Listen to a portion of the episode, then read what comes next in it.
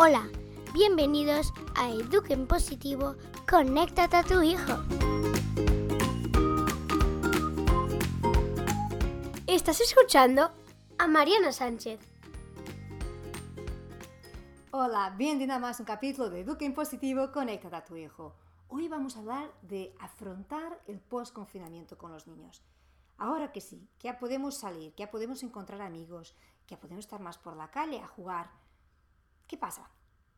Los niños no reaccionan todos de la misma forma. Y claro, ya sabemos, cada familia es una familia, cada niño es un niño y no hay como una receta mágica que encaje en todos.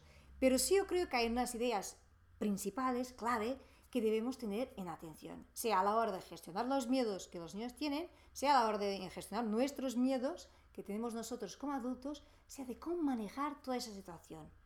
Bueno, para eso te voy a contar mi experiencia personal y mi historia de cómo fue aquí en casa, de cómo está a ser en toda esta época y también algunas claves que, para afrontar los miedos, que al final siempre están ahí en alguna situación.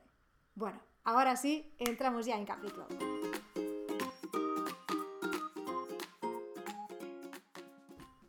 Empezamos por la historia, siempre la historia. Cuando al inicio pues me pasó algo curioso que yo pensaba, ahora cuando han dicho que se puede salir con los niños, que estarían eufóricos. Y no, resulta que no querían salir. Dice, pero ya, ya podemos, ya, ya, ya podemos dar un paseo. Pero no podemos ver a nadie, no. ¿Y tenemos que ir de mascarilla? Sí. Pues entonces quiero quedar en casa. Y claro, a nosotros, que quizás como adultos teníamos muchas ganas, nos hacía mucha ilusión, pero entonces hay que acompañar. Luego también es verdad, y que nos pasó a nosotros, que tuvimos que insistir. No esforzar, bueno, que tenemos que salir, no, pero insistir. Y al final acaban viniendo y poco a poco coger este hábito, ¿no? También es cierto que muchos estaban por la calle y digo, pues ya está, ya hemos salido, podemos volver a casa. Y al final los paseos no fueran todos de una hora. Quizás en los primeros días, aquí me pasó algunos que fueran de 15-20 minutos y ya está bien. Pues ya está bien, no hay que forzar en eso de que, no, no, una hora, un kilómetro, un adulto, cumplir todas las normas, ¿no? Pues si 15 minutos es suficiente, 15 minutos está bien, ¿vale? Pero sí, la norma aquí en casa era que había que salir cada día. Luego ahora que pasamos a la fase 1, es otra historia, ¿no?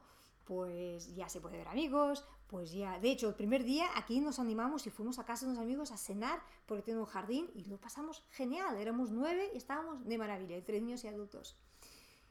Y luego me pasó curioso porque en esta etapa lo que le ha costado más salir fue el mediano, ¿no? Preadolescente. La bebé, que claro, no te va a decir que no quiere salir porque todavía no habla, pero es verdad que yo notaba cuando iba por la calle que los buses que pasaban, los coches, mmm, todo eso era como, uff, como sonidos nuevos otra vez, ¿no? Como ruidos que ya no estaba acostumbrada. Y por eso es importante, poco a poco, y volver a esta normalidad, a toda esta música que ya no estábamos acostumbrados, que por eso es más ruido que música, pero no importa, son sonidos de la, de la vida normal que hay que traer de vuelta a nuestras vidas. Por otra parte, la importancia de coger aire. Entonces, para nosotros era un argumento siempre que decíamos que hay que coger aire, ¿no? Que importante la vitamina D y todo. Claro, ahora que ya estamos en fase 1, ya se puede quedar, me pasó una cosa magnífica y que para mí es de las mejores sinfonías que hay, que es escuchar a los niños abajo a jugar. No podéis imaginar, la mirada de felicidad de mi hijo cuando entró el primer día en casa venía, pero transbordando felicidad. Y de verdad tenemos que frenar nuestros miedos, no dejar que nuestros miedos tomen el comando de la situación y dar otra vez este espacio, recuperar esta, esta situación normal de libertad que los niños necesitan. Necesitamos nosotros, necesitan ellos. Somos seres sociales, como ya sabemos, necesitamos estar con otros y los niños todavía más a jugar. Bueno, pasó algo curioso aquí también, que la mayor, pues teníamos un poco así, ¿no? Porque iba, siempre iba sola, iba con sus amigas, entonces le preguntamos, ¿qué tal? ¿Cómo te sientes? ¿Te sientes segura? ¿Te sientes segura? ¿Te da miedo algo? Me decían, no, de verdad que no. Para mí es totalmente igual. Ahora salir como salía antes, no siento nada diferente. Claro, entonces yo me paré a pensar, tres hijos y tres situaciones. Uno quiere salir, la otra le da igual y la otra mira los sonidos todos con otra atención. es así. Igual que en mi casa me pasa tres situaciones, en la tuya va a pasar otras cosas.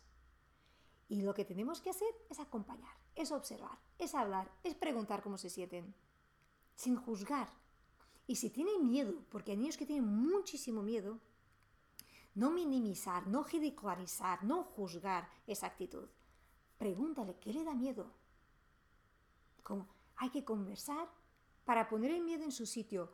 A mí me, me hace gracia porque yo veo el miedo como un personaje que tiene mucho orgullo. ¿no? Y si le giras la espalda y no le haces caso, se hace gordo, ¿no? El miedo hay que mirar a los ojos. Si hace que estás aquí. Estás aquí para protegerme. Bien, pero yo voy a tomar el mando de la situación. Y ese es el punto importante con el miedo, no dejar que nos atrape, que nos controle, ¿no? Somos nosotros. Pero no le gires la espalda, porque no funciona. Se hace gordo, ¿vale? Todavía se pone ahí más. Y, entonces para mí es una técnica que, llevo con mis hijos de, afrontar el miedo, de sacar nuestra carta del coraje, decir, oye, sí que estás aquí, pero yo puedo, poco a poco. No hay que hacer, yo soy superpower. No, tampoco hay que ser superpower, ¿vale? Pero poco a poco. Y los pasos son estos, pasitos pequeños, un paseo. ¿Sabes? Cuando empieza esta etapa de que, claro, aquí a la hora de salir a baja con sus amigos, ningún miedo. Súper feliz, súper feliz. Y, de hecho, o sea, yo sé antes la más rigorosa a la hora de cenar, pues paso.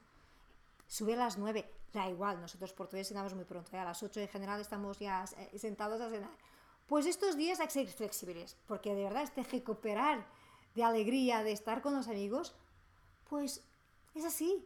Y qué alegría poder hacerlo, ¿no? Yo, de hecho, yo creo que no solo los niños, necesitan recuperar esa normalidad de jugar con otros, como también nosotros necesitamos recuperar el cuidado de estarmos quizás solos o hacer deporte o, o ir a ver un amigo, a ir a tomar un café, porque como seres sociales necesitamos estar con otros y también en esta etapa tan difícil de estar todos encerrados. ¿Ves? Este sonido que mi hija ya estaría así. este momento de estar todos muy, muy, muy, muy, muy juntos también es muy pesado. También hay conflictos, también llega un momento que... entonces, aprovechar ahora que se puede salir y salir, y salir y desconectar. O mejor, conectar, pero contigo. Entrar en sintonía otra vez recuperar nuestras energías y volver a casa ya con esta mirada feliz, como ven los niños después de jugar. Bueno, te quería explicar mejor eso del miedo que te decía en la historia. El miedo, como te decía, hay que mirar a los ojos, hay que darle un abrazo, hay que saludarle, ¿vale? No le gires la espada, como te decías. Y luego ponerle en su sitio, ¿vale? Pone a tu lado, no lo dejes delante. Y poco a poco ir así, pero con esta capacidad de afrontar, no de una forma brusca, sino en la medida que sí puedes. Muy importante, validar la emoción. Validar la, tuya, si, es una situación que pasa contigo, y validarla de tu hijo, si es una situación del niño. Validar la emoción no significa que tú tienes que estar de acuerdo, que tú entiendas o que veas que ese miedo es razonable. No tiene que ser razonable para ti, es razonable para él. No es tu miedo, es su miedo. No entra aquí interpretaciones. Fuera, valida. ¿Tienes miedo? Pregunta, ¿qué te da miedo? ¿Cómo crees que lo podrías afrontar? Este domingo por la news yo te voy a pasar un cuento para mí magnífico de los mejores cuentos infantiles que ya tiene un, par de años, que cuando mis hijos eran pequeños me ayudó mucho a, gestionar la sensación del miedo, sobre todo a la hora de dormir porque es normal que muchos niños lleven estas preocupaciones ¿no? y estas tensiones a la hora de ir a dormir. Y entonces empiezan a hacer preguntas y empiezan a, a soltar todo eso, ¿no? Pues creo que este cuento te va a ayudar. Domingo, domingo te lo paso. Y ahora para cerrar este capítulo me gustaría saber cómo lo llevas tú. ¿Cómo estás tú a afrontar este desconfinamiento? Los niños, ¿cómo lo llevan? ¿Qué les da miedo? ¿Qué más les gusta? ¿Qué más, qué les preocupa? Bueno, me encantará leer en los comentarios porque esa es la parte buena aquí de YouTube, que es fácil. Escribes abajo y yo te puedo contestar. Nada más por hoy, nos vemos domingo por la news y si no, jueves aquí en el podcast. Y si te ha gustado este capítulo, acuérdate de compartir con amigos y familiares. Ahora, más que nunca, es tiempo de todos por todos. Un fuerte abrazo y hasta pronto.